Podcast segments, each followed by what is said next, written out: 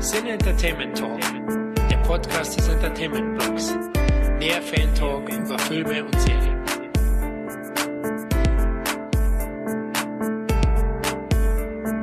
Hallo, liebe Hörer des Sin Entertainment Talk. Mein Name ist Kevin Zindler und viele von euch werden sich jetzt bestimmt denken, dass der Podcast Dinosaurier doch noch nie einen CET-Podcast moderiert hat. Das stimmt. Daher seid bitte gnädig mit mir. Ich habe euch aber als Bestechung nicht nur ein tolles Thema mitgebracht, sondern auch tolle Gäste.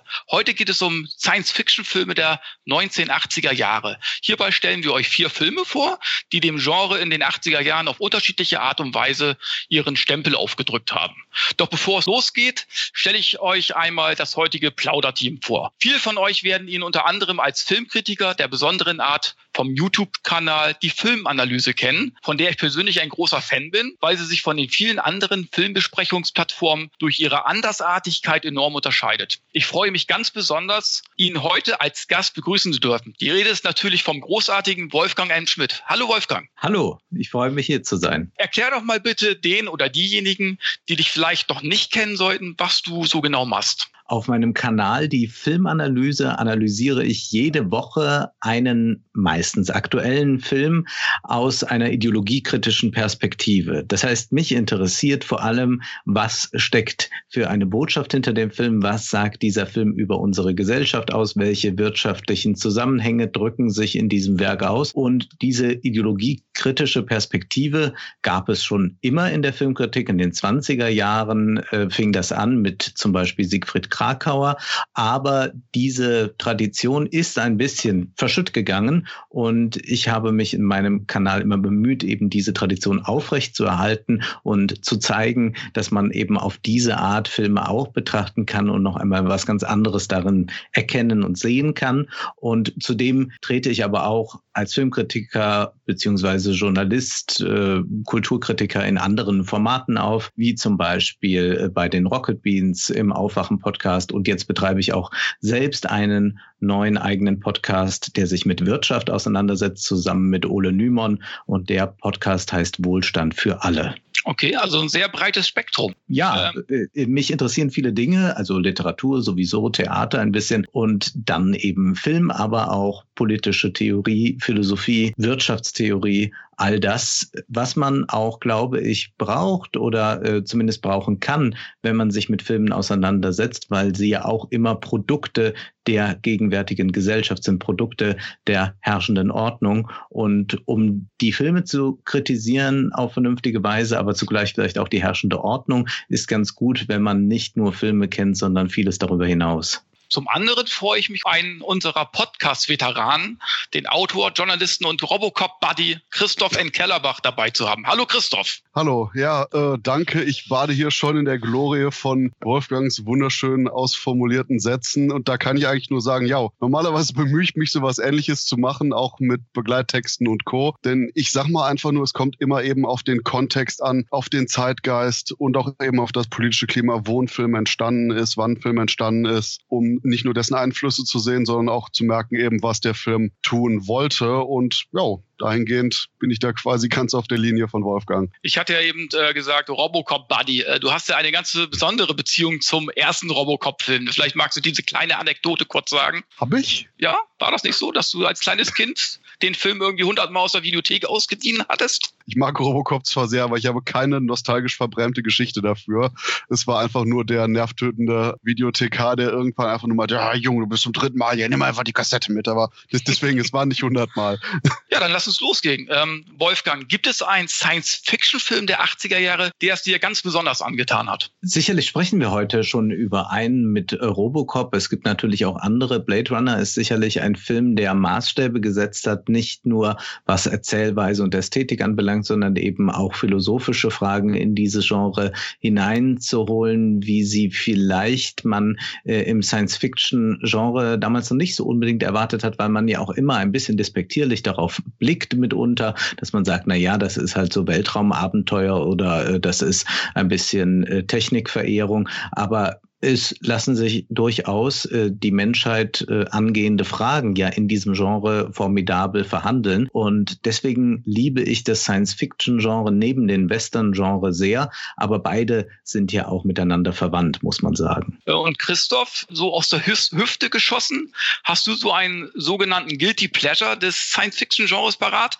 den, jetzt sage ich jetzt mal, nicht unbedingt jeder auf dem Zettel hat? Der Punkt ist ansonsten, was von Lieblingsfilmen angeht, würde ich da auch wieder komplett einfach nur nur bei Wolfgang unterschreibe ich drunter setzen, gerade bei beiden Werken. Und bei Guilty Pleasure, ich weiß, der ist quasi in den letzten Jahren durch parodistische Sachen wie Ted und Co. immer wieder mehr in den Blick der Öffentlichkeit gelangt. Aber gerade weil man den nicht unbedingt nur ironisch sehen sollte, würde ich nach wie vor Flash Gordon von 1980 anführen, der einfach nur als Film deutlich mehr ist als, haha, guck mal die Leute in lustigen Kostümen, sondern so eine perfekte Darstellung von diesen Pulp-Helden, von diesen Serial-Helden der 30er Jahre auch, die dann ihre Entsprechung eben durch das Big-Budget-Kino fanden und erst in den letzten paar Jahren wieder so ein bisschen durch das Superhelden-Kino aufgelebt sind.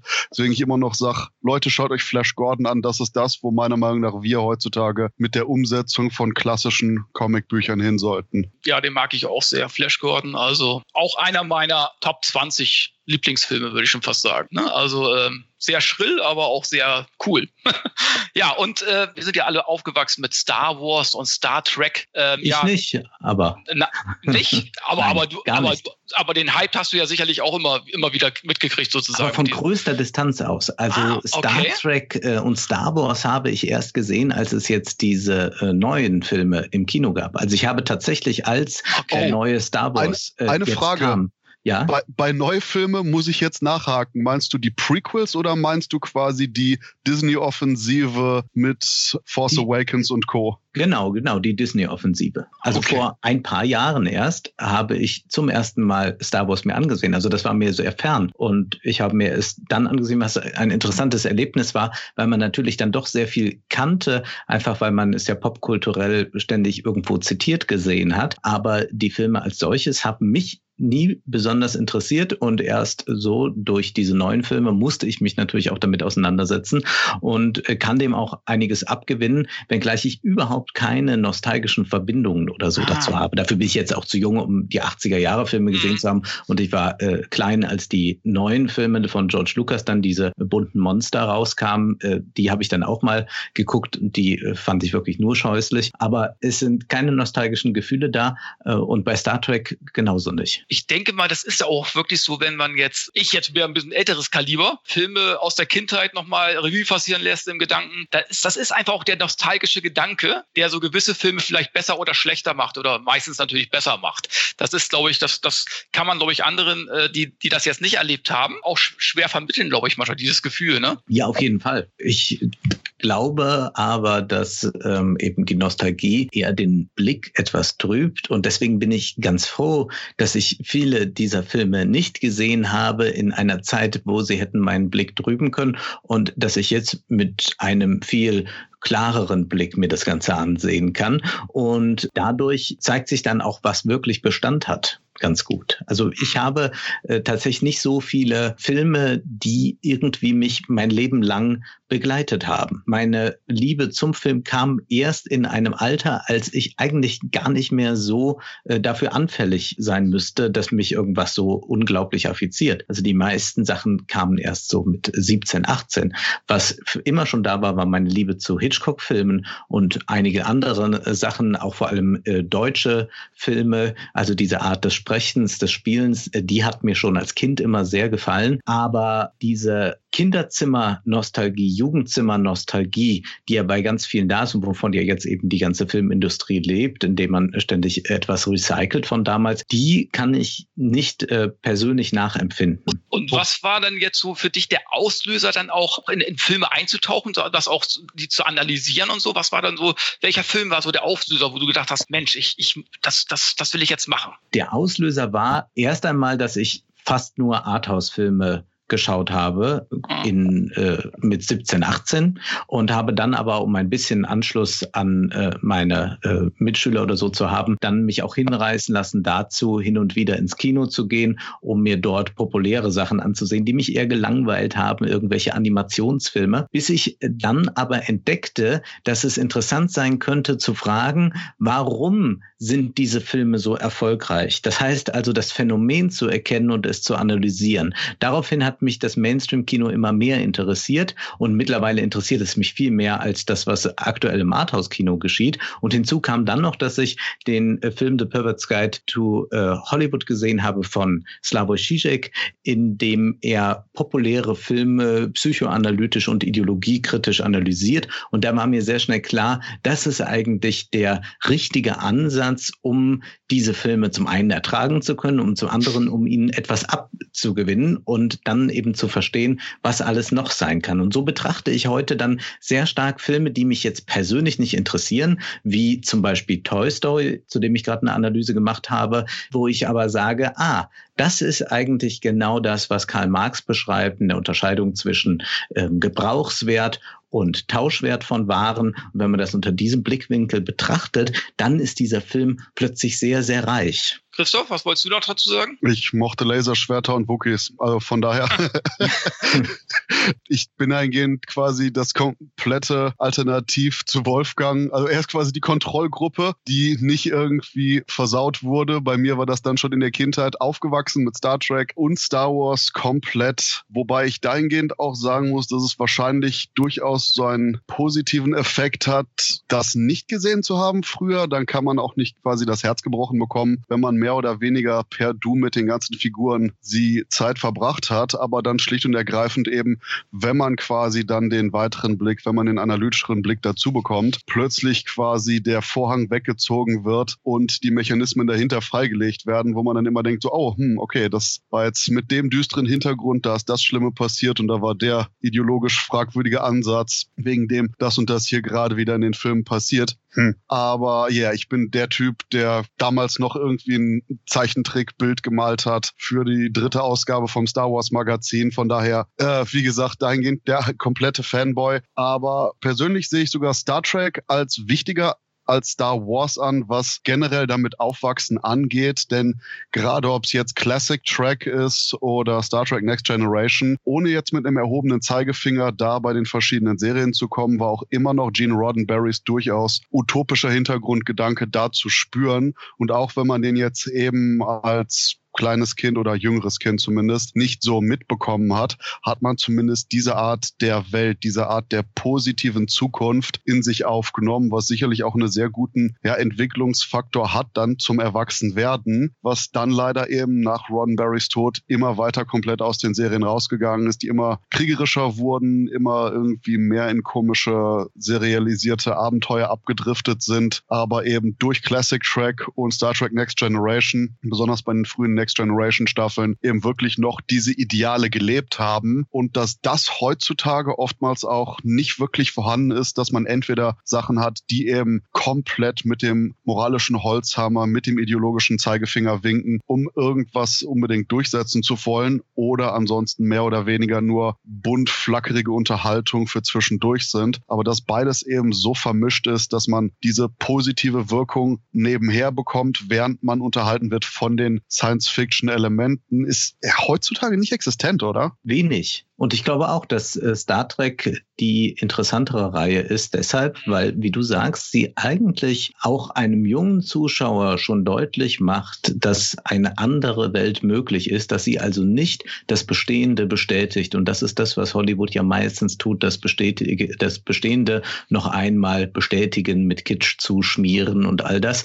Und das ist eben in äh, den frühen Filmen und Sachen von Star Trek nicht passiert. Und von daher daher äh, tut sich dann immer ein Möglichkeitsraum auf, der sich so bei Star Wars zum Beispiel nicht auftut, wo es eher darum geht, um Dynastie, um äh, Vererbung, um eine esoterische äh, Form der Macht auch. Ähm, von daher, ich bin nicht mit Star Trek aufgewachsen, aber ich wäre wohl lieber, wenn mit Star Trek aufgewachsen als mit Star Wars. Warum das im Übrigen nicht der Fall war bei mir, warum ich das nicht geguckt habe, kann ich gar nicht sagen. Also es gab nicht irgendeine Barriere. Ich habe, wenn ich das sagen darf, zur Einschulung einen Gameboy geschenkt bekommen von meinen Eltern, was bei Pädagogenfreunden nicht besonders gut ankam. Aber ich kann sagen, die Kinder der Pädagogen, die spielen bis heute noch wie verrückt. Und ich habe den Gameboy natürlich nach wenigen Wochen in der Ecke liegen gehabt. Es hat mich einfach nicht interessiert. Genauso hatte ich immer freien Zugang zum Fernsehen und konnte so viel gucken, wie ich wollte.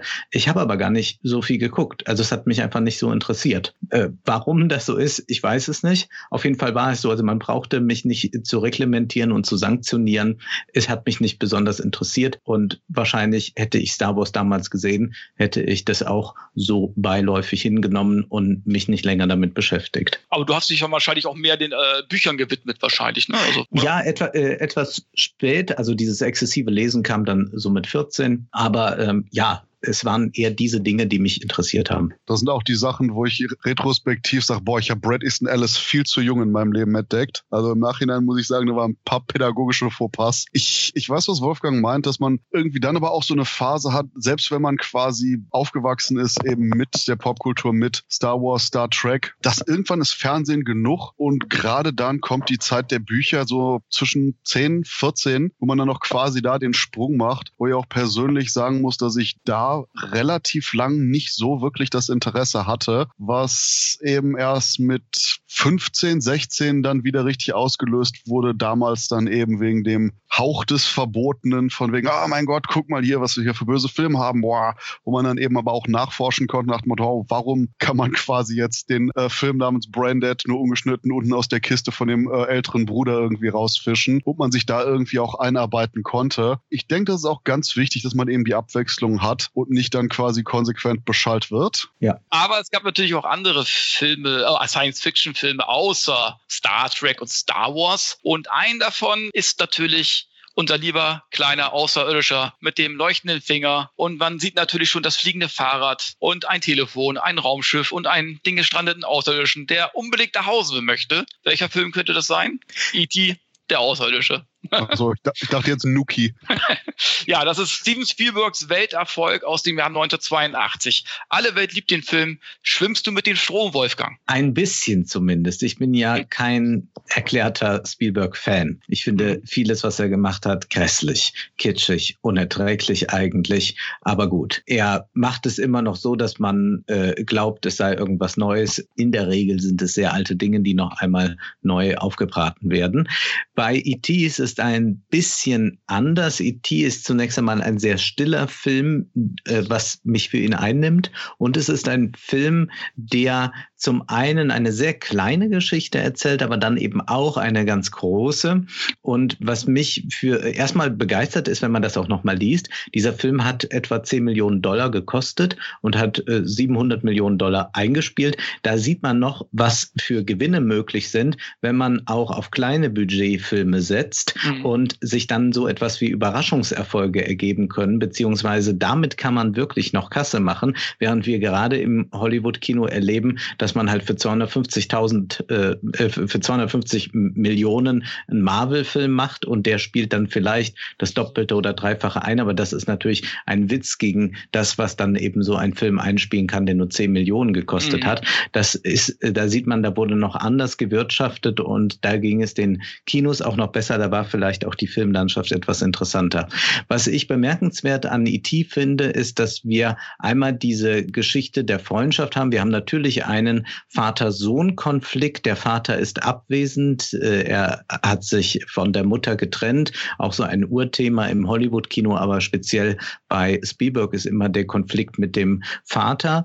Und dann kommt also da eine Figur, die ein äh, Freund sein will, nämlich E.T., dieser Außerirdische, der zugleich aber nicht nur ein Wesen aus einer anderen Welt ist, sondern auch ein übersinnliches Wesen mit Heilkräften und mit ikonografischen Gesten, die uns natürlich an Jesus Christus erinnern. Das ist ja erstaunlich, dass eigentlich hier ein bisschen äh, ein, ein neues Evangelium für Kinder geschrieben wird, dann auch mit den abschließenden Worten, dass ich, äh, dass E.T. sagt, ich werde immer für dich da sein, was natürlich ähm, Jesus Christus äh, fast genauso formuliert, äh, dass er da sein wird bis äh, an der Weltende. Und dass äh, Spielberg also diesen uralten Topos aufgreift, diese uralte Erzählung und in ein so neues Gewand verpackt, ohne jetzt direkt einen christlichen Film daraus zu machen, ist schon etwas, was ich in der Vielschichtigkeit bemerkenswert finde. Christoph, wann hast du E.T. zum ersten Mal gesehen? Ich weiß es nicht mehr, aber ich weiß noch, dass ich beim zweiten Mal, wo ich E.T. sehen wollte, komplett verstört war, weil ich dann aus Versehen Invasion vom Mars gesehen habe.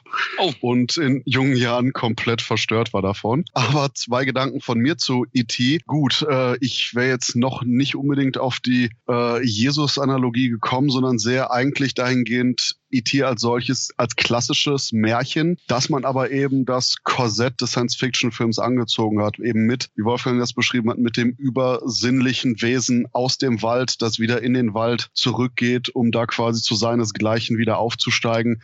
Ob das jetzt quasi ein Troll, ein Wolpertinger oder sonst was für ein Tier sein könnte, ist so diese klassische Märchengeschichte auch, wo man eben immer das, in Anführungszeichen, Dorfvolk hat, was dann hinterher rennt, wo dann auch komplizierte Situationen auftreten auftreten, wo Gefahrensituationen auftreten und am Ende, naja, je jünger die Märchen werden, desto mehr Happy End Chancen da sind. Plus die andere Sache, dass ich für die Popkultur sehr interessant finde, dass man irgendwie mit so drei Schritten die Außerirdischen komplett äh, verwurzelt hat in der amerikanischen Allgemeinkultur. Man hatte quasi Alien und selbst da schon versucht, mit Actionfiguren für Kinder das Ganze zu einem deutlich jüngeren Publikum zu vermitteln was nicht geklappt hat wegen tierischen Elternaufregereien. Die meinten, oh mein Gott, warum ist dieses R-rated Monster hier als riesige Actionfigur in unserem Schrank? Dann kommen wir über Spielbergs unheimliche Begegnung der dritten Art, wo immer noch dieser Bedrohungsaspekt da ist, das Ganze aber deutlich harmloser und familienfreundlicher aufgelöst wird, bis wir dann eben bei E.T. angekommen sind, wo wir schlicht und ergreifend die, ja, ich sag mal, spontan Kindwerdung des Außerirdischen und die absolute Umkehr der eigentlichen Bedrohungssituation haben, was wahrscheinlich dann auch damit geholfen hat, wiederum eben die Alien-Figuren, die da ja komplett in der Popkultur explodiert sind, ob es jetzt zigtausend verschiedene Comic-Monster waren, die ähnlich designt waren, oder Videospiele, die das Design konsequent neu umgesetzt und dadurch quasi weiter im Zeitgeist eingeprägt haben, dass durch E.T. so ein wichtiger Knotenpunkt entstanden ist, wo man schlicht und ergreifend eben den Außerirdischen als solchen, als sympathische und relativ ungefährliche Entität einfach nur selbst bei den jüngsten Zuschauern verankert hat, die dann auch eben halt anders an die härteren und bedrohlicheren Situationen herangegangen sind. Was, was haltet ihr generell von Spielbergs Schaffen? Ich meine, äh, Wolfgang, du hast ja auch gerade gesagt, er, ja, er kopiert sich ja eigentlich teilweise auch nur noch selber. Äh, äh er wärmt das auf, was er eigentlich schon früher gemacht hat. Hat er so das Feuer verloren? Naja, er hat, ich frage mich, äh, wann er das vorher gehabt hat. Er ist immer dann stark, oh. wenn er eigentlich Geschichten erzählt, die sich nicht besonders stark mit Gegenwart oder gar Zukunft auseinandersetzen. Und das ist ja bei E.T. so, dass es ein Film ist, der von äh, zwischenmenschlichen Begegnungen handelt, auch zwischenmenschlich jetzt bezogen auf E.T. und den kleinen Jungen. Also in dieser Hoffnung, dass Menschen miteinander doch zurechtkommen, dass sie miteinander kommunizieren können, dass man nicht nicht den anderen als einen Feind erkennen muss. In diesen Momenten ist äh, Spielbergs Kino sehr, sehr stark. Es wird dann schwach, wenn Spielberg sucht, auf moderne Entwicklungen Antworten zu finden. Denn diese Antworten, die sucht er immer dann in irgendeiner Sache, die eigentlich ähm, äh, also konservativ ist in der Form, dass sie ausblendet, was eigentlich die Dynamiken eines technischen Fortschritts oder einer modernen Wirtschaft bedeuten. Das heißt, in Ready Player One kann man das wunderbar beobachten, dass er eigentlich sich ganz dieser Idee der Virtual Reality stellt und was das bedeutet eigentlich, wenn ich dort eine Welt erschaffe, wenn ich ähm, in zwei Welten lebe, beziehungsweise wenn die wirkliche Welt virtualisiert wird. All diese großen philosophischen, medientheoretischen Fragen. Und Spielberg kommt am Ende dabei raus, ja, man muss auch mal abschalten und mal nicht äh, die Technik anhaben und mal das Smartphone aus der Hand lassen und dann wird schon alles gut. Und diese Beruhigungspillen verabreicht Spielberg ja immer wieder. Es geht ja, äh, es wird zum einen werden irgendwelche Monster, äh, nämlich Dinosaurier, äh, per Gentechnik hergestellt und äh, am Ende wird mir aber dann doch irgendein ähm, zwischenmenschlicher kleiner Konflikt erzählt und da ist es dann irgendwie wichtiger, ob irgendein Sohn sich mit seinem Vater verträgt oder ob äh, wir eigentlich es mit einer großen wissenschaftlichen Frage zu tun haben, zu der wir uns äh, verhalten müssen. Und diese Beruhigungspillen sind es, glaube ich, die ihn so beliebt machen, denn das ist ja genau die in der Regel bürgerliche Haltung zu allen modernen Entwicklungen. Man äh, tut so, als wäre immer noch alles dasselbe. Es ist eben dann für die Leute ähm, zum Beispiel äh, diese kleinen Überwachungsinstrumente, die wir alle mit uns führen, äh, Smartphones genannt, vor allem sind sie für ein bürgerliches äh, Konsumentenpublikum dafür da, äh, lustige Familienfotos hin und her zu äh, schicken in recht sinnlosen WhatsApp-Gruppen. Und das ist genau so eine Haltung, dass man sagt, ach, wir konzentrieren uns auf das Klein-Klein und vergessen dabei das große Ganze. Und das ist so ein Generalvorwurf, den ich an Spielberg-Filme habe und dann auch natürlich so ein doch sehr stereotypes Spiel, aufgerissene Augen, äh, erschrecken, muss mindestens Kaffeetasse umfallen, äh, erstaunen, ich ziehe mal noch die Brille ab. Es sind äh, halt so sehr viele Klischees, die man äh, so oft aufruft, dass man irgendwann glaubt, es hätte irgendetwas mit gutem Schauspiel oder gar der Wirklichkeit zu tun. Wobei das genau die Sachen sind, die ich persönlich an Spielberg schätze, weil er für mich immer besonders in seiner ersten Schaffensphase sehr eben aus diesem palpigen Genre kam, sehr aus diesem B-Movie. Ob es jetzt eben Jaws ist, der schlicht und ergreifend eine klassische Monsterfilmgeschichte halt nur mit ein paar zusätzlichen Akzenten, die sehr gelungen sind, umsetzt. Er bleibt eben immer noch verhaftet in diesem Abenteuer, in diesem Serial-artigen und dahingehend denke ich sogar, dass die beste, ja, die beste Nutzung seines Talents die Indiana Jones Filme waren, besonders die ersten beiden, wo man einfach auch noch eben den durchaus ruchlosen Ansatz dabei hatte. Man hatte die, oh mein Gott, die verrückten Orientalen, man hatte diese generelle Attitüde aus der vorherigen Zeit rübergerettet, ohne jetzt das Augenzwinkern zu machen, ohne dass das Ganze jetzt eben mit irgendwelchen Sachen verharmlost wurde. Man hatte eben diesen klassischen Groschenroman Kitsch. Da stimme ich da absolut zu, dass eben auch diese, das Acting und Co. Es ist immer eben dieses Cartooneske, dass man dann eben auch die Entsprechung in der Handlung hat von den überzogenen, äh, nicht-amerikanischen Bösewichten über die durchaus heftige Gewalt, gerade in den ersten beiden Indiana Jones Filmen Film noch und dass gerade diese Aspekte bei Spielberg da immer sehr gut durchkamen. Aber in dem Moment, wo Spielberg wirklich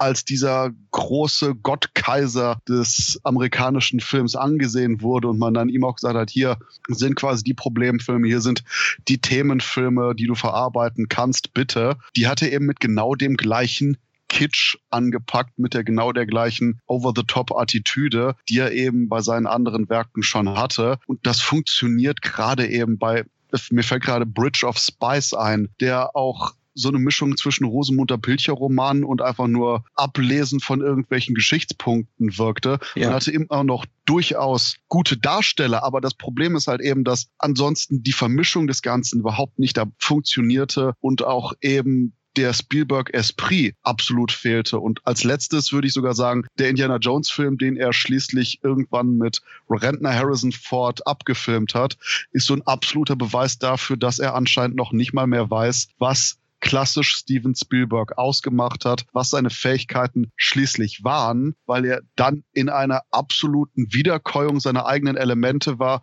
die er dann aber eben seinem aktuellen Gehabe angepasst hat, um das Ganze noch familienfreundlicher, noch kitschiger und mit zum Beispiel diesem furchtbaren Beleuchtungs-Glossy-Effekt ständig zuzuschmieren, um quasi so noch mehr Nostalgie, noch mehr retrospektives Feeling da irgendwie reinzubringen. Aber ja, ich glaube, Steven Spielberg Spielberg hatte definitiv da sein Feuer, aber ab Mitte der 80er war es halt vorbei, weil er einfach nur die falschen Sachen gemacht hat. Ja, Wobei, es ist, und vielleicht ist es äh, schon auch im filmischen Werk zu erkennen, wo das Spielberg-Problem ist, also sein eigenes. Wenn wir jetzt auf E.T. blicken, dann bekommen wir hier eine Geschichte erzählt von einer Figur, einer popkulturellen Figur, die durch den Film zu einer wird. Also jeder kennt E.T., jeder weiß, wie er aussieht, jeder sagt, nach Hause zu telefonieren und all diese Dinge. Wir haben hier es mit dem Freund von E.T. zu tun, dem kleinen Jungen, der sich so stark mit E.T.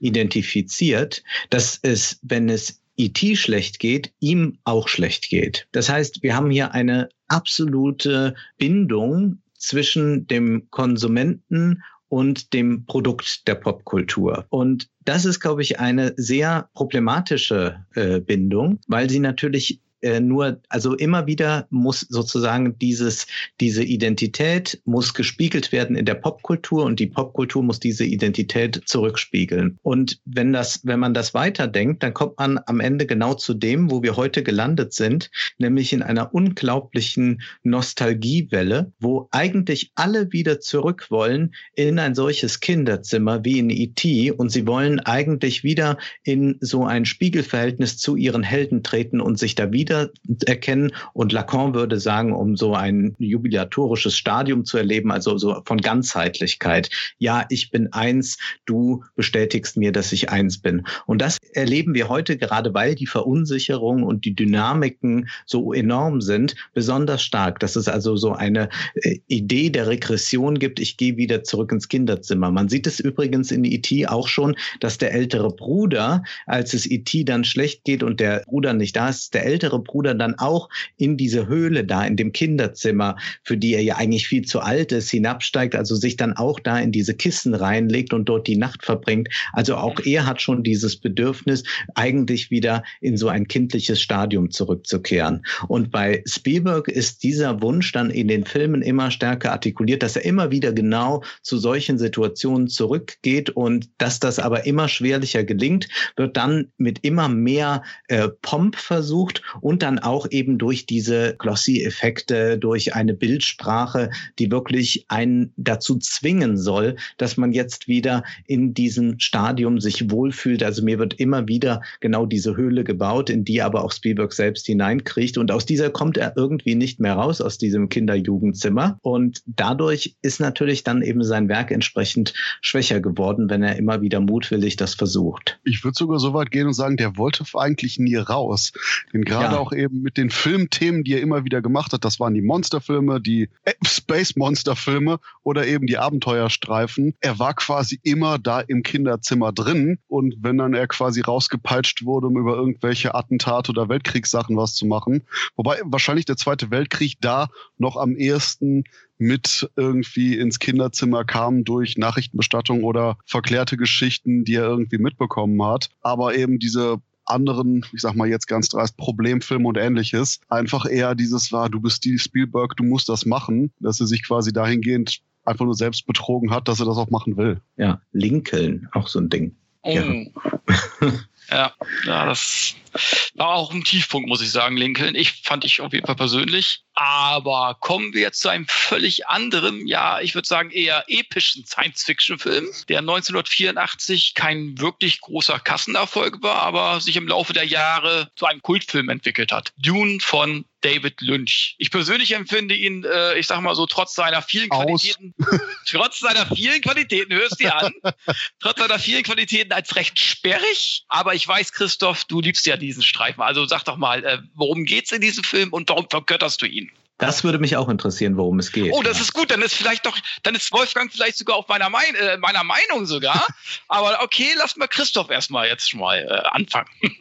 Dune ist die Endphase dessen, was mit Star Wars bei den 70er Jahren begonnen hat. Man hat quasi die Erzählung, wie Wolfgang auch schon meinte, über die Dynastien und Co. auf ihr absolutes ultimatives höchst aufgeblasen.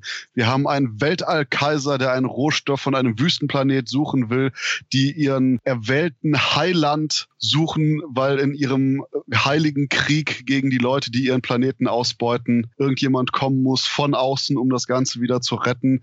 Da ist so viel Mythologie drin, wo man heutzutage durchaus ein bisschen mit den Ohren schlackern kann, gerade bei den verschiedenen Worten, die da in der, im Streifen fallen. Aber da will ich jetzt gar nicht drauf eingehen, denn gerade eben David Lynch war wahrscheinlich hierfür perfekt. Ich weiß, Jodorowsky und Co. wollten den Film eigentlich machen.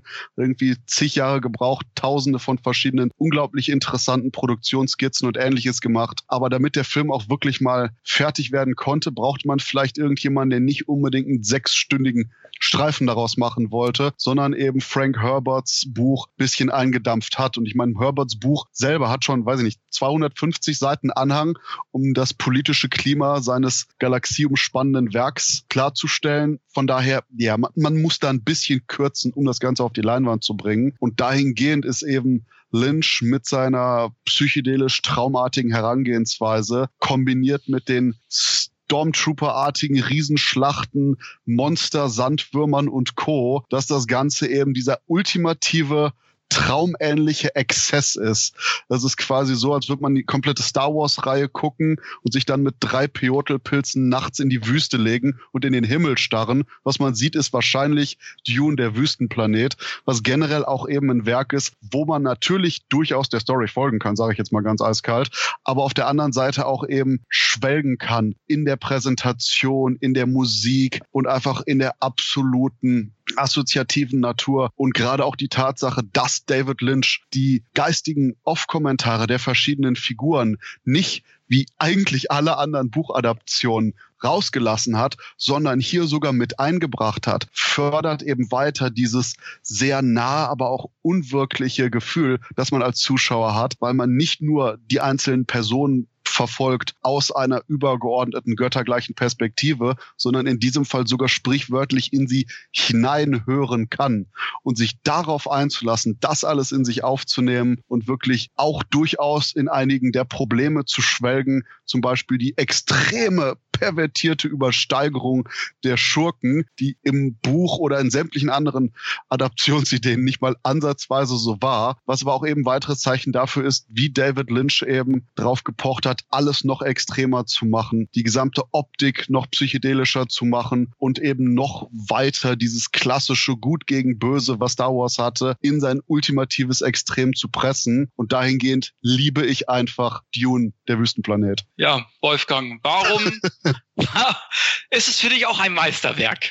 Oh nein, oh nein. Und ich habe ein bisschen den Eindruck, als sei man hier der Inhaltsangabe ein wenig aus dem Weg gegangen. Und wem kann ich es da verdenken? Denn es ist ja, ja ich habe so, nicht verstanden. Dass, es ist ja so, dass äh, man diesem Film äh, wirklich dann nur folgen kann in Form eines psychedelischen Trips. Aber und ich kann kommt, Leute, im Endeffekt geht es darum, dass sich zwei Gangs prügeln um die letzte Tankstelle des Universums, die noch Sprit hat. Wir haben ja einfach nur dahingehend zwei verschiedene Planetenhäuser, die zu diesem Planeten wollen weil die eine wichtige Ressource haben. Es ist, es ist quasi ja, aber, aber, aber, was soll das ganze Rumgedüdel da zwischendurch? Das ist, ich meine, das ist zwar irgendwo, es ist, ist irgendwie faszinierend, aber für mich ist es alles nur langweilig, ganz ehrlich gesagt. Es hat Furchtbar. Mich extrem, es sind furchtbare ja, Dialoge. Man ja. hält es im Kopf nicht aus, wenn man äh, den Roman nicht gelesen hat, ist man heillos überfordert. Richtig. Also es wird ja viel über Storytelling geredet. Dort ist es auf jeden Fall nicht anzutreffen. Es ist ein Film, den man aber gesehen haben sollte, weil er wirklich mal ein Film ist, der zeigt, wie ein Regisseur scheitern kann an einem Stoff. Denn es ist ja alles da. Es sind ja gute Schauspieler da. Es ist eine großartige, eine fantastische Ausstattung da. Es ist natürlich auch ein Regisseur mit einem Gespür dafür diese besondere Atmosphäre da. Und tatsächlich möchte man verweilen, aber nicht, weil man in irgendeiner Weise Interesse hat an der Handlung, die da versucht wird, äh, notdürftig zu erzählen. Und das ist, glaube ich, das große Problem bei diesem Film ist, dass man überhaupt noch was erzählen will. Vielleicht hätte man einfach so einen sehr experimentellen Film daraus machen können. Und da wäre David Lynch sicherlich auch der richtige Regisseur gewesen, aber zugleich ist es dann eben auch ein Versuch, irgendwie Handlung voranzutragen durch Dialoge, die nun ja, also wirklich schwerlich nachvollziehbar sind und man verliert auch nach spätestens 20 Minuten das Interesse, diese nachzuvollziehen. Und ich finde den Film als eben Werk des Scheiterns interessant, muss aber sagen, dass ich Lynch sehr schätze, aber nicht für diesen Film. Das ist mein Lieblings-Lynch-Film, aber oh, wahrscheinlich, sagt das, wahrscheinlich, wahrscheinlich sagt das mehr über meine Beziehung zu Lynch aus als über Dune. das könnte sein, denn man wirft Lynch-Filmen natürlich öfters vor, dass sie eine schwierige Struktur haben, aber sie sind eigentlich von einer hinreißenden Klarheit. Man muss sich etwas Mühe geben, aber das kann man jetzt hier bei Dune nicht äh, so nachvollziehen.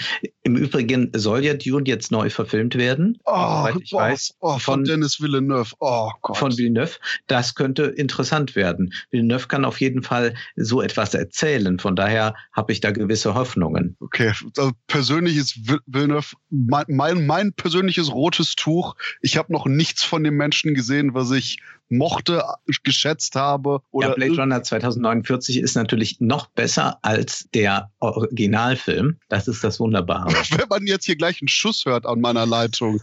Aber, aber da, da, da bist du ja dann, da ist Wolfgang dann bei, bei Florian, der sieht das ja genauso.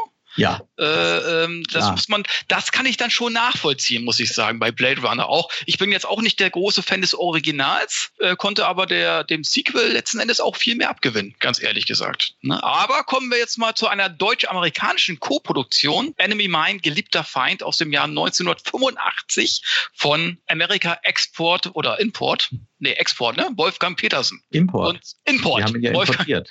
Genau, die haben wir importiert. Und zwar äh, führt die Menschheit äh, Krieg um ein Planetensystem, die gegen die äh, Reptoloiden Drax. Und ein Raumjägerpilot der Menschen und ein Drak ja, müssen sich nach einem Raumgefecht äh, auf einem ungastlichen Planeten notlanden. Dort bekämpfen sie sich zunächst, müssen sich aber dann zusammenraufen ja, und werden dann äh, sozusagen sehr gute Freunde. Wie findet ihr den Film? Für mich ist das eine Überraschung, dieser Film. Er ist natürlich jetzt nicht so gut wie genannte Blade Runner oder äh, Robocop. Aber es ist ein Film, der ein bisschen IT für Erwachsene ist, wo es auch darum geht, dass es also eine Freundschaft zwischen einem Außerirdischen und einem Menschen geht und wie dann auch eine Verständigung zwischen ihnen stattfinden kann.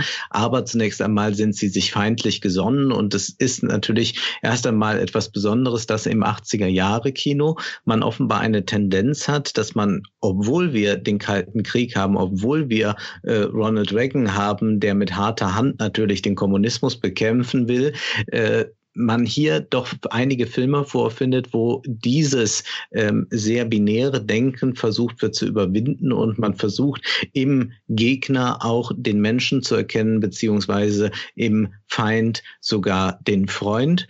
Und deswegen finde ich diesen Film erst einmal bemerkenswert und dann auch, dass er sich so einige Dinge erlaubt. Erst einmal, dass er so langsam erzählt ist, aber auch andere Dinge erlaubt, die man in äh, einem doch für das Mainstream Publikum gemachten Film nicht unbedingt erwartet. Auch die Tatsache, dass wir es mit einem Außerirdischen zu tun haben, der Hermaphrodit ist und diese Trax also äh, sich quasi selbst befruchten mhm. und dann gebären. All solche Themen sind ja doch eher nicht so im Mainstream-Kino vertreten. Hier findet das mal statt. Insofern würde ich sagen, ist das ein Film, der ein bisschen ein Kuriosum ist, aber vor allem auch zeigt, dass es durchaus schon Filme gegeben hat, vor beispielsweise Arrival, wo man eben versucht hat, wie kann dann ähm, ein Mensch und ein Außerirdischer eine kommunikative Basis finden, wo Freund und Feind äh, Schemata überwunden werden und wo äh, etwas Gemeinsames entstehen kann. Und in der, das passiert allerdings hier auf einer äh, ganz zwischenmenschlichen kleinen Ebene.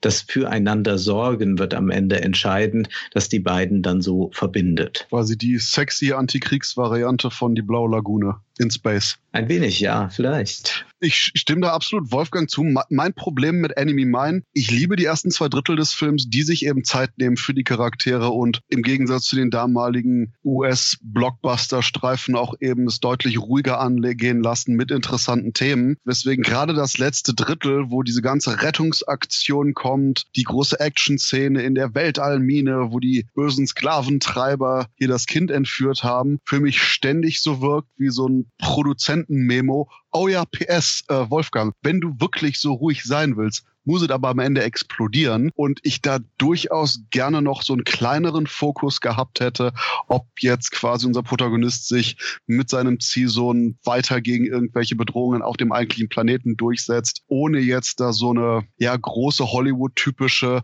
Rettungs-Action-Nummer draus zu machen, auch wenn das Ganze durchaus von der Handlung teilweise auch gut vorbereitet wurde. Deswegen Dennis Quaid, Louis Gossett Jr. in den Hauptrollen sind fantastisch und auch eben in kleineren Funktionen so jemand wie Brian James zu sehen, ist immer sehr schön. Und ich denke, es war auch gerade hier wichtig, dass Peterson eben jemand war, der von außen zum Hollywood-System kam um überhaupt so einen Film zu machen. Aber was das angeht, wird das Ganze von außen kommen und von außen sehen Potenzial nur noch wichtiger bei unserem nächsten Film. Aber wenn ich noch da mal einbinden darf, es ist wirklich so, dass so viel verschenkt wird dann auch, wenn eben diese Geschichte der Sklaverei da erzählt wird. Also man muss natürlich immer sagen, wenn ein Weißer im Hollywood-Film auf ein irgendwie anders geartetes Wesen trifft, dann ist das natürlich immer hochsymbolisch zu verstehen für jedes äh, Publikum, dass man sofort weiß, aha, hier wird einmal die Geschichte der Sklaverei mitverhandelt, hier wird aber auch die äh, Geschichte mit den Indianern Männern verhandelt, also wie der weiße Mann mit diesen umgegangen ist. Und das ist so ein Film, der ein bisschen versöhnen will, beziehungsweise der fast einen antiimperialistischen Gestus an den Tag legt.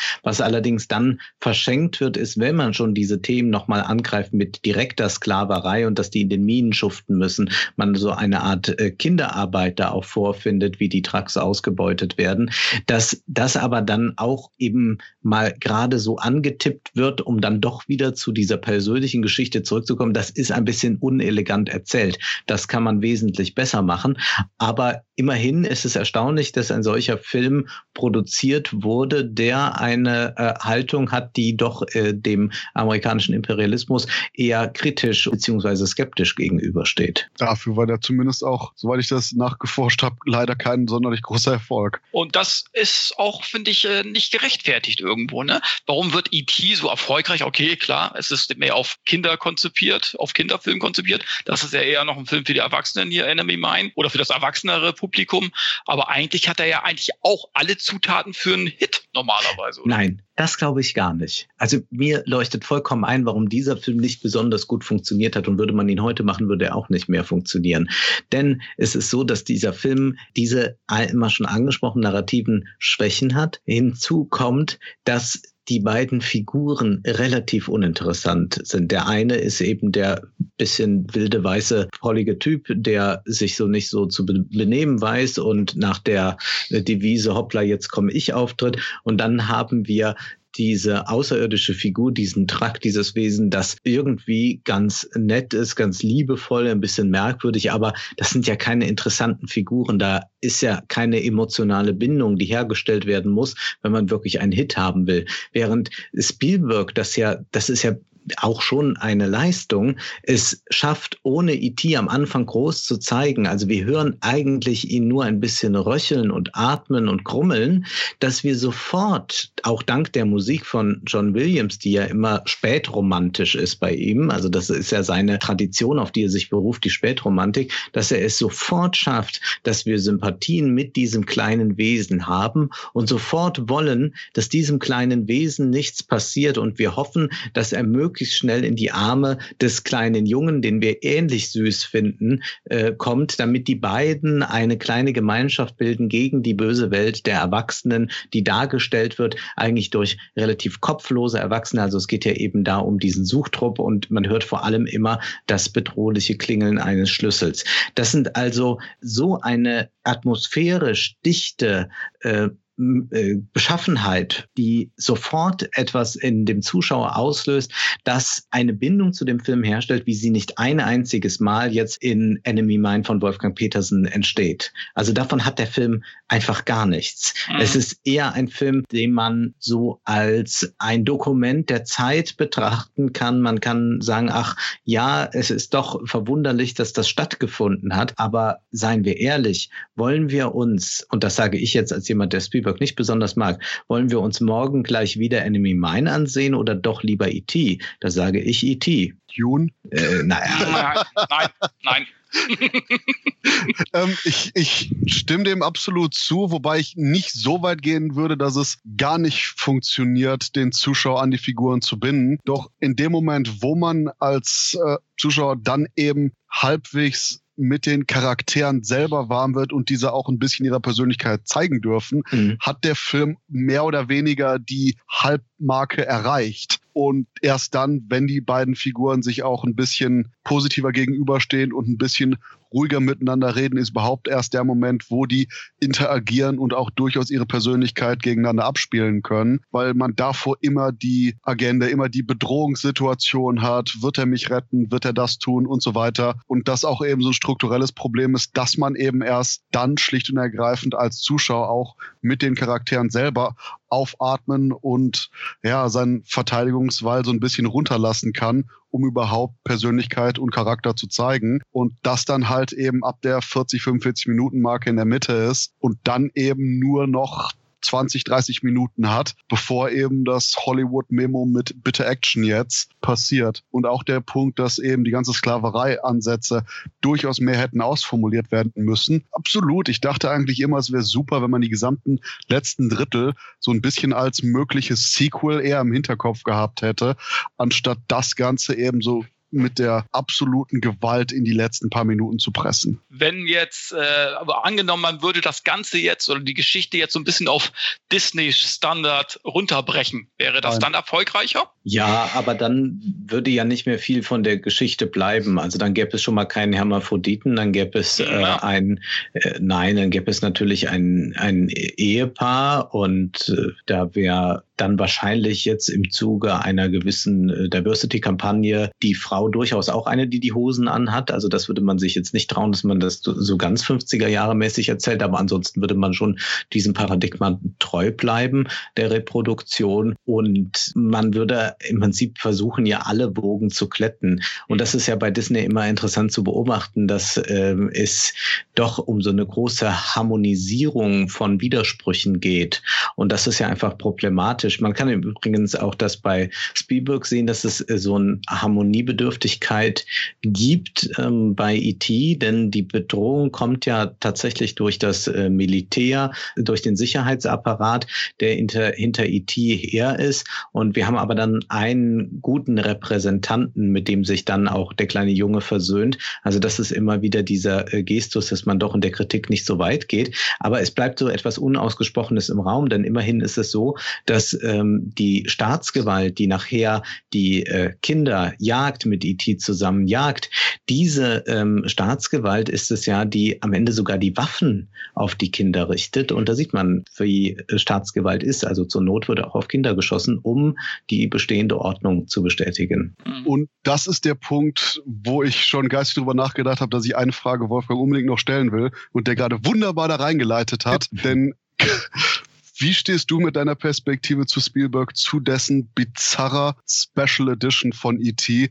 wo eben gerade die Militärs nicht mehr die Waffen, sondern eiskalt ihre Walkie-Talkies auf die Jugendlichen richten? Die kenne ich gar nicht, die Version. Oh, ähm, Spielberg hat ja. nämlich quasi zwei Sequenzen, die man irgendwie vorher mit den IT-Effekten nicht hinbekommen hat.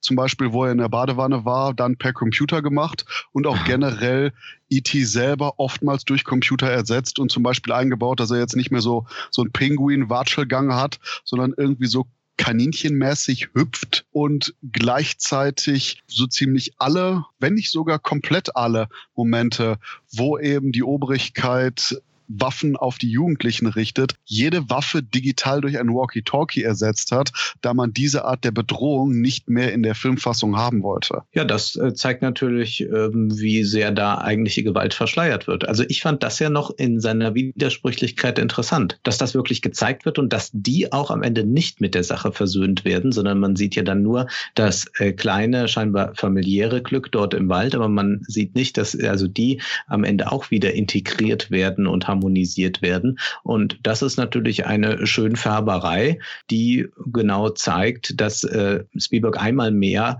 der Wahrheit aus dem Weg geht, auch wenn er sie schon einmal ausgesprochen hatte. Nämlich die Wahrheit ist tatsächlich so, dass die Staatsgewalt auch auf Kinder schießt, wenn es sein muss. Wenn das ist äh, eine bittere, äh, also das, aber das, das können wir überall, also ich Entschuldigung, wir haben hm. äh, gerade wird diskutiert über den Staatstrojanern, wie weit in Kinderzimmern Staatstrojaner auf Computern installiert werden können. Wir haben äh, ganz äh, rigide Regeln äh, erfunden, wie man es also auch schaffen kann, straffällige Jugendliche ganz anders zu richten. Äh, bei Flüchtlingen exerziert man das nochmal stärker durch. Ich erinnere auch an die Röntgentests, die gemacht wurden, um äh, durch Röntgen herauszufinden, ja. wie alt jemand ist.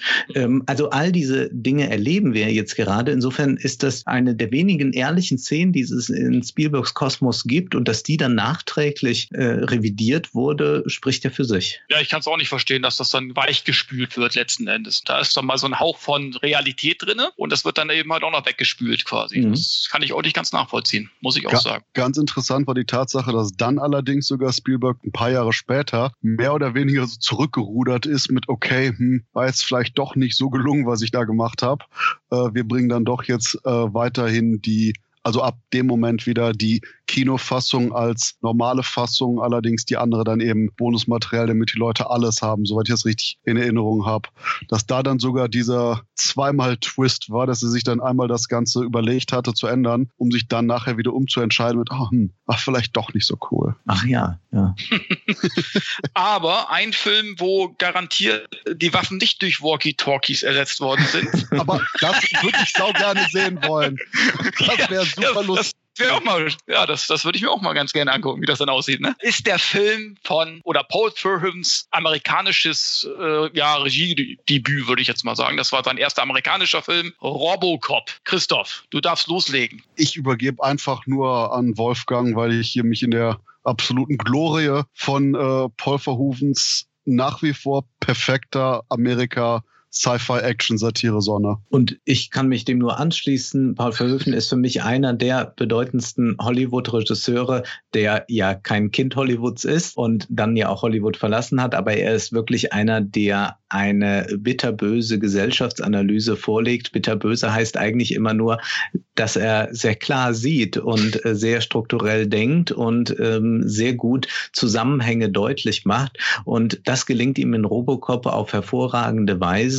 Und natürlich holt dieser Film uns jetzt ein in der Wirklichkeit, denn diese ganzen Pre-Crime-Geschichten erleben wir jetzt gerade mit äh, einer Überwachung von öffentlichen Plätzen bis hin zur Voraussage von irgendwelchen Straftaten. Und denken wir auch daran, dass Googles Geschäftskonzept es ist ja, ähm, Verhaltensdaten so viel, so sehr zu speichern, dass sie unser Verhalten vorhersagen können und dies an Werbekunden verkaufen, dass sie sozusagen unsere zukünftigen Handlungen schon wissen und deshalb schon äh, den äh, Werbekunden sagen können, äh, hier sind die Daten, so und so müsst ihr adressieren, denn das wird Wolfgang M. Schmidt sich morgen wünschen, das wird er morgen begehren und das, wenn man dann daran denkt, wie eng Silicon Valley und Pentagon zusammenarbeiten und all das, dann sieht man, welche ungeheure Aktualität dieser Film hat. Aber er hat auch eine Gegenwärtigkeit, was die Zeit damals anbelangt. Also es ist ein Film, der sich direkt zu der Zeit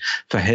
Nämlich wir haben es hier mit einem Konzern zu tun, der alles privatisiert hat, beziehungsweise von der Privatisierung, die die Politik vorangetrieben hat, dann enorm profitiert. Also er will die Polizei privatisieren, er betreibt Krankenhäuser, dieser Konzern, die Raumfahrt, ähm, Gefängnisse. Und das ist genau der Geist der Ronald Reagan-Zeit der 80er Jahre, des Neoliberalismus. Und wenn man daran denkt, dass es kurz zuvor eine Serie gegeben hat von dem neoliberalen Denker Milton Friedman, basierend auf dem Buch Chancen, die ich meine, ich glaube auf Englisch heißt es Free to Choose, äh, eine äh, mehrteilige Serie, in dem Milton Friedman eigentlich immer nur dasteht, irgendwas äh, zeigt in der Gesellschaft und sagt, ja, das kann man auch noch privatisieren.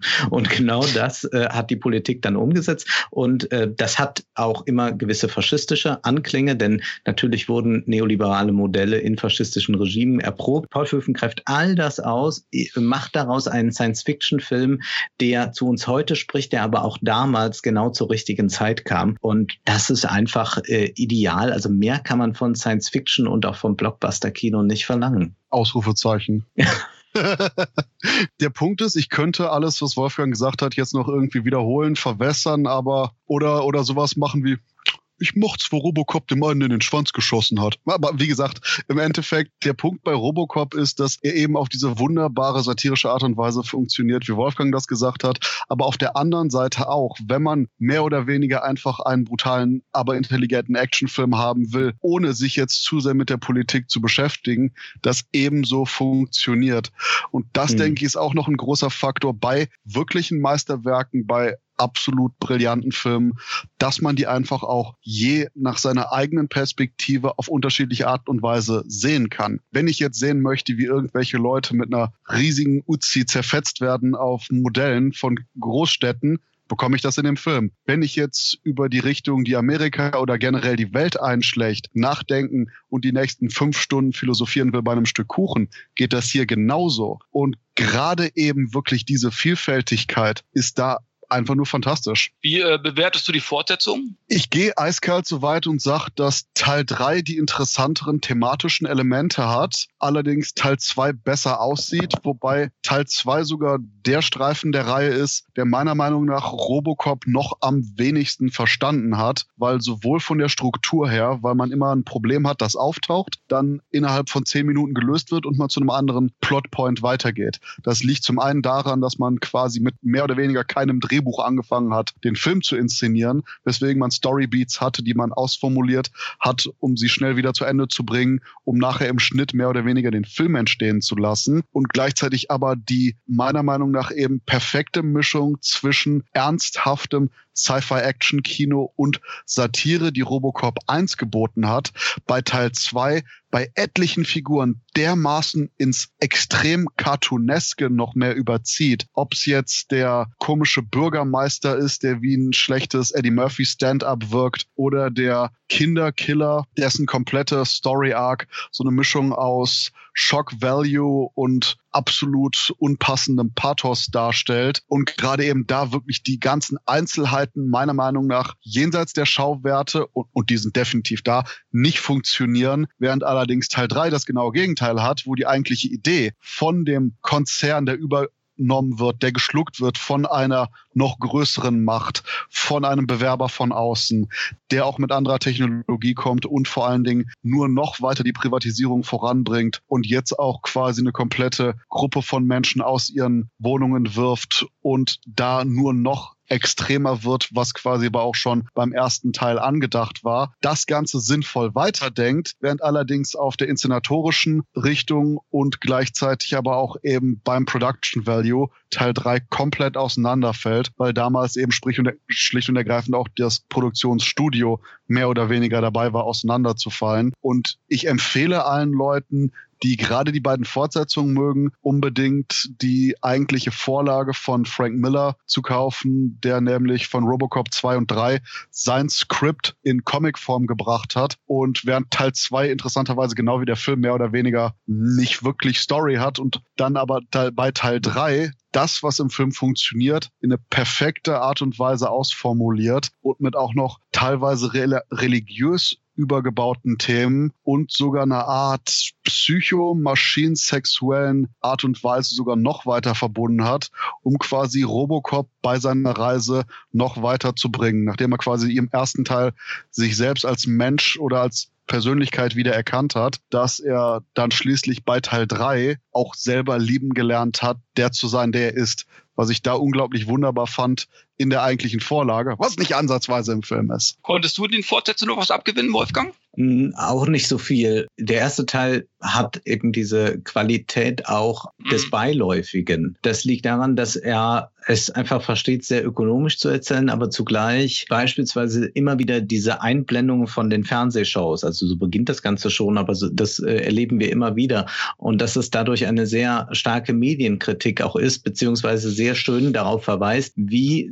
die Gesellschaft all das, was jetzt gerade so passiert, duldet, äh, während solange irgendein unterhaltsames Format gerade im Fernsehen läuft, beziehungsweise man es im Fernsehen schafft, selbst die ernsten Themen einfach nur als billige Unterhaltung zu präsentieren. Das ist ja was, was wir auch beobachten können. Und diese Durchsetzung von diesen medialen Diskursen, die ist etwas, die den Film auf eine besondere Ebene nochmal hebt. Und das ist etwas, was dann in zwei, drei dann doch alles ein bisschen hemdsärmlich ist und äh, entweder zu übertrieben oder zu schwach oder analytisch nicht so stark. Es ist doch ein Film, wo man den ersten Teil unbedingt gesehen haben muss. Bei den anderen Dingen kann man, äh, bei den anderen beiden Sachen kann man mal sehen, wie es eben weitergegangen ist. Aber so wirklich zu etwas Großem führt das nicht. Also wir haben es hier nicht wie mit der Alien-Reihe oder so zu tun, wo wirklich man sagen kann, da passiert auf äh, anderen Ebenen nochmal was, wo, wo auch eigenständige Werke entstanden sind. Das kann man hier nicht sagen. Das ist ein bisschen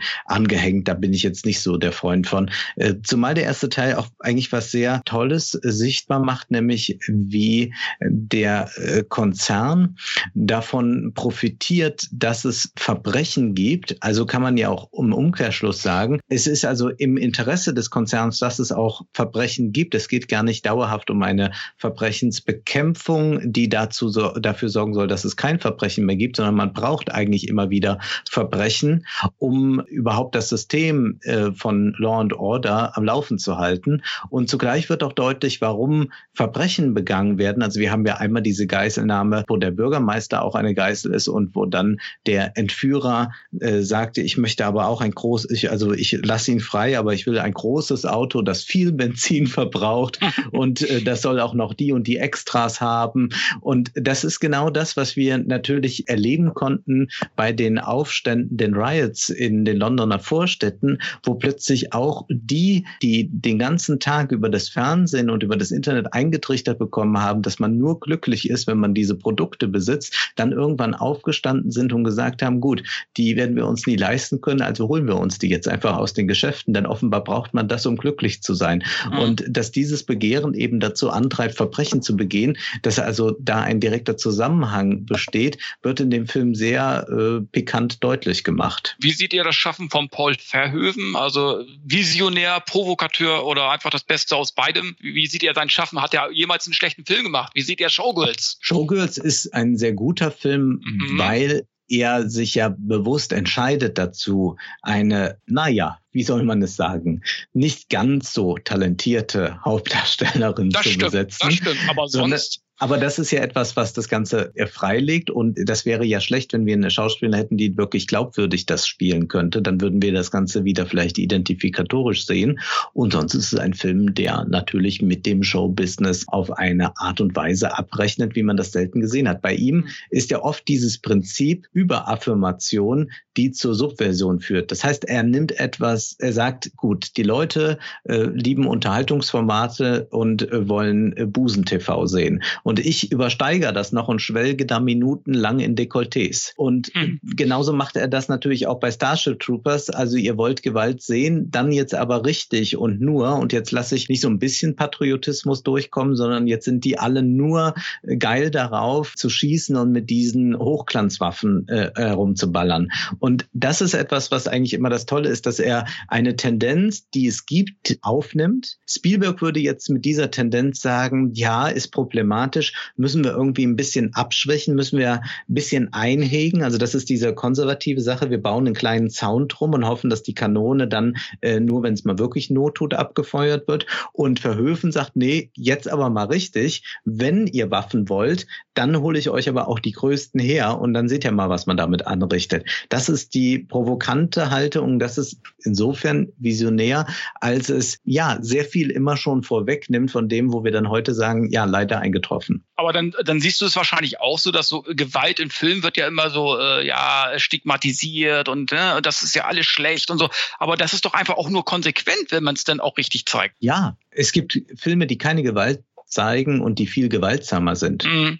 Das mhm. ist halt eine ganz verkürzte Sicht, dass man sagt, naja, Gewalt ist schlecht. Man, es geht ja immer darum, in welchem Kontext wird Gewalt gezeigt. Wird mhm. mir Gewalt bei Verhöfen gezeigt, weil er mir einfach Freude daran, eine Freude machen will, weil ich mich an Gewaltszenen ergötzen soll? Oder führt er mir genau das jetzt gerade vor? Und das ist ja eben bei ihm der Fall. Das heißt, man muss Gewaltszenen immer entsprechend einordnen können und so zu tun, als wäre Gewalt nur dann präsent, wenn sie deutlich sichtbar wird, also wenn irgendwelchen Leuten Gliedmaßen abgerissen werden mhm. oder was, geht ja vollkommen in die Irre. Ich würde sagen, dass äh, eben dann ein Disney-Film wie Bambi oder wie König der Löwen viel gewaltsamer ist als ein Paul Verhoeven-Film. Also lieber den Kindern Paul Verhoeven zeigen als Bambi. Das ist eigentlich der perfekte Abschlusssatz gewesen. und ansonsten fällt mir dazu eigentlich nur ein, dass quasi aber auch eben Showgirls gerade eben mit seiner Besetzung genau den Schritt vor Starship Troopers war, der eben ebenfalls, ich will jetzt nicht sagen üble Schauspieler, aber Soap-Opera-artige Actors mhm. eben in den Hauptrollen hatte, um da eben diesen satirischen Aspekt weiter in den Vordergrund zu stellen. Und interessanterweise bei Starship Troopers, dass deutlich mehr Leute registriert haben als bei Showgirls. Lach vielleicht an der ganzen Nacktheit bei Showgirls, weiß ich nicht. Aber ansonsten auch gerade eben die Werke von Verhoeven, über die man weniger redet, ob jetzt Soldat von Oranien, türkische Früchte oder später äh, äh, Black Book von ihm, den ich extrem mochte und der auch sehr, sehr vielschichtig die Persönlichkeiten angeht, die gerade auch im Krieg existieren, dass eben der Widerstandskämpfer seine dunklen Seiten hat, während der eigentliche Zweite Weltkriegs-Nazi definitiv nicht das dämonische Böse zwangsläufig sein musste, zu dem er oftmals in der Popkultur hochstilisiert wird. Und dass gerade eben, ja, Verhoeven noch nie einen schlechten Film gemacht hat. Alle Filme von ihm sind interessant, alle Filme von ihm sind sehenswert und ich würde sogar so weit gehen und sagen, das ist der qualitativ durchgehend hochwertigste Regisseur, der mir persönlich gerade einfällt. Ja, dem ist nichts hinzuzufügen. Äh, ich würde noch gerne zum Schluss eine Frage an euch beide stellen. Äh, welche Auswirkungen hatten die Science-Fiction-Filme der 80er Jahre auf kommende Produktionen außerhalb des Genres und das Kino im Allgemeinen? Wolfgang. Die Science-Fiction-Filme der 80er Jahre sind immer schon mehr als Filme gewesen, weil sie erst einmal Gedanken freigesetzt haben, anders über Zukunft nachzudenken, auf dystopische oder utopische Weise.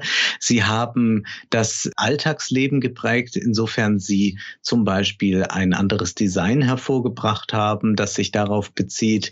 Sie haben aber auch eben sehr viele Wegmarken aufgestellt, an denen sich dann eben andere, neuere, jüngere Regisseure orientiert haben. Und dieses 80er Jahre Science-Fiction-Kino scheint mir sehr, sehr wichtig zu sein, auch gerade heute, wenn wir uns Science-Fiction ansehen, weil es so viele Bezüge gibt und weil in den 80er Jahren so vieles schon gedacht wurde, dass man jetzt eben weiterdenken kann, wie zum Beispiel im Blade Runner 2049, diesem hervorragenden Werk. Aber es ist auf jeden Fall sinnvoll, sich ähm, mit dieser Ära der Filmgeschichte zu beschäftigen, denn wir sind alle, auch wenn wir vielleicht etwas später geboren sind oder vielleicht gar nicht mit den Filmen so aufgewachsen sind, doch Kinder dieser Filme. Ich würde auch, wenn man den extremen kommerziellen Fokus bei den 80er Jahren definitiv schon dabei hatte, das in etwa als das letzte Jahrzehnt sehen, wo man auch noch teilweise größere filmische Experimente wie eben Enemy Mine und Co. wirklich bringen konnte. Ich kann mir nicht ansatzweise einen Robocop vorstellen, der jenseits der späten 80er inszeniert wurde. Und da würde ich fast schon wieder zurückkommen zu Spielberg, mit dem wir unsere kleine 80er Jahre Sci-Fi-Retrospektive begonnen haben, der ja quasi eben durch Der Weiße Hai, Jaws Mitte der 70er Jahre dieses aktuelle Blockbuster-Kino mehr oder weniger mit gefördert hat und dann auch mit Jurassic Park 93 irgendwie für den Punkt gesorgt hat, wo eben auch die Budgetexplosion bei Filmen